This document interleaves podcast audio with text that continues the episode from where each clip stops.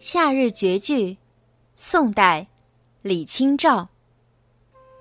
生当作人杰，死亦为鬼雄。至今思项羽，不肯过江东。这是一首咏史讽今的五言绝句，短短二十个字，一气呵成。连用三个典故，字里行间透出一股正气。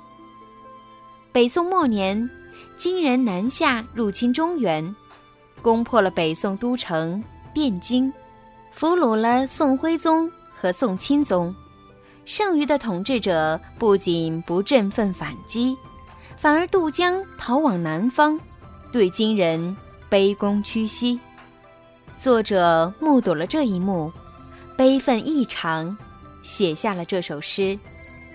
前两句是抒怀，意思是活着就应建功立业，死也要死得壮烈，做鬼中的英雄，表达了对投降派、主和派的不满。后两句是咏史，西汉初年，楚汉争霸，西楚霸王项羽失败后逃至乌江。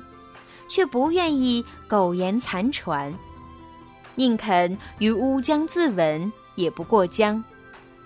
项羽这种宁死不屈的精神，与南宋统治者的苟且偷安形成鲜明对照，得到作者的高度评价，进一步表达了作者的不满。《夏日绝句》，宋代，李清照。生当作人杰，死亦为鬼雄。至今思项羽，不肯过江东。